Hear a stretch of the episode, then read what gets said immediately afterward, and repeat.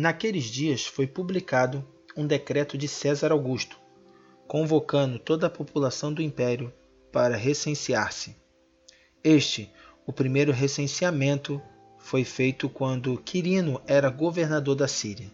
Todos iam alistar-se, cada um à sua própria cidade. José também subiu da Galiléia, da cidade de Nazaré, para a Judéia, a cidade de Davi, chamada Belém, por ser ele da casa e família de Davi, a fim de alistar-se com Maria, sua esposa, que estava grávida. Lucas, capítulo 2, do verso 1 ao verso 5. Dia 4. Título: Para os pequeninos de Deus.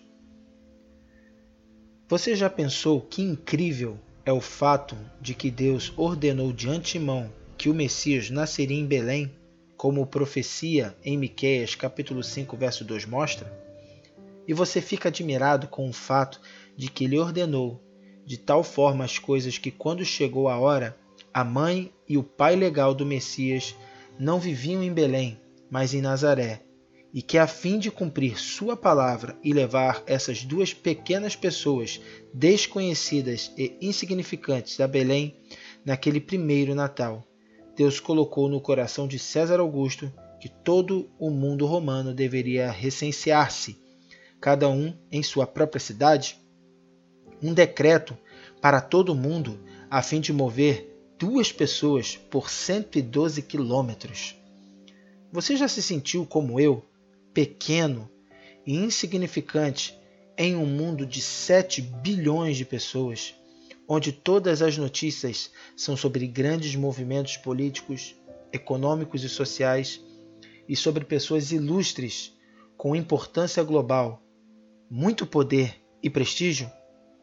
Se você já se sentiu assim, não deixe que isso desanime ou entristeça, pois está implícito nas Escrituras que todas as gigantescas forças políticas e todos os enormes complexos industriais, sem mesmo saberem, estão sendo guiados por Deus, não para o seu próprio bem, mas para o bem do pequeno povo de Deus. A pequena Maria e o pequeno José, que têm que ir de Nazaré a Belém, Deus maneja um império para abençoar seus filhos. Não pense que porque você experimenta adversidade em seu pequeno mundo, a mão do Senhor está encolhida. Não é a nossa prosperidade ou a nossa fama, mas a nossa santidade que ele busca com todo o seu coração. E para esse fim, ele governa todo o mundo. Como Provérbios 21, 1 diz: Como ribeiros de águas, assim é o coração do rei na mão do Senhor. Este segundo o seu querer o inclina.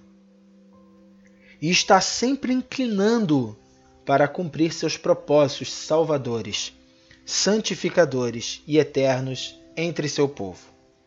Ele é um grande Deus para pessoas pequenas e temos grande motivo para nos alegrarmos no fato de que, sem saber, todos os reis e presidentes e primeiros ministros e chanceleres e chefes do mundo seguem os soberanos decretos de nosso Pai que está no céu, para que nós, os filhos, possamos ser conformados à imagem de seu Filho Jesus Cristo e depois entremos em sua glória eterna.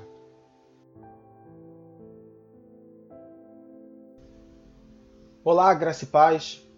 Você acabou de ouvir o nosso quarto devocional quarto dia. E de forma tão inspiradora, nós conseguimos ver, nós conseguimos observar o quanto o Senhor se preocupa com o cumprimento da sua palavra. O quanto o Senhor, ele cumpre aquilo que promete. Você vê que Jesus veio para cumprir toda a palavra. E não poderia ser diferente conosco.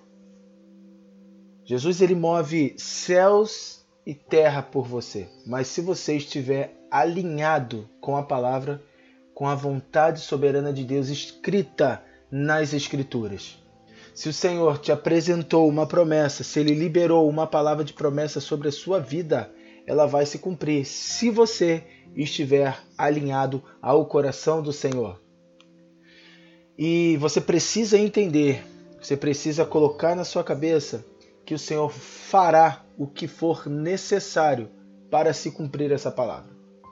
Ele fará o que for necessário para que essa palavra se cumpra, pois se ele prometeu, ele cumpre.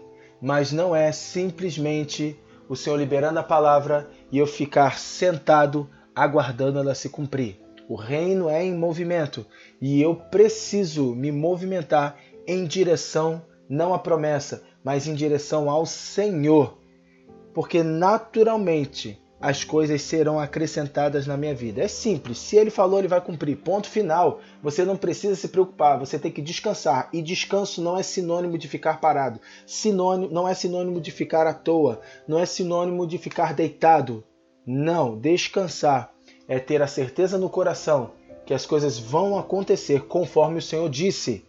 Então você vê claramente no devocional de hoje que o Senhor moveu autoridades, governos, império para que a palavra se cumprisse. Não será diferente na sua vida, mas viva para a glória de Deus, viva para a vontade dele, viva para o propósito eterno do Senhor, que já está escrito na palavra.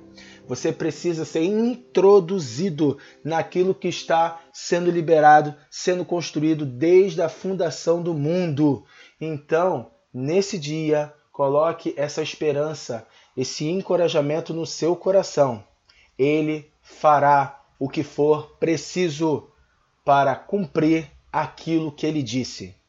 Você precisa fazer a sua parte, viver para a glória do Senhor tudo que você faz e tudo que você é engrandece o nome dele e ele moverá prefeito, governador, presidente, nações, tudo para que a palavra se cumpra na sua vida. Pega essa palavra nesse dia em nome de Jesus.